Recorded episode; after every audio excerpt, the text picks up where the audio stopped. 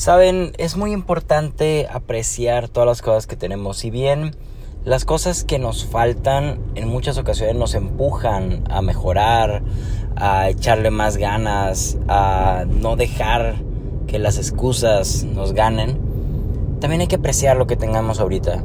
Tienes que apreciar todo lo que has logrado. Y algo bien importante, recuerda que la meta realmente no es el objetivo. El trayecto es el que importa. Porque en el momento en que tú consigas una meta, en ese preciso momento vas a establecerte otra. Entonces no puedes definir que tu felicidad, tu tranquilidad, tu plenitud se consiga solamente cuando obtengas tu meta. Porque eso nunca va a lograr. Eso nunca va a pasar. Así que lo mejor es simplemente disfrutar el camino. Si bien utilizar lo que nos falta para empujarnos, disfrutar lo que tienes y lo que has logrado el día de hoy.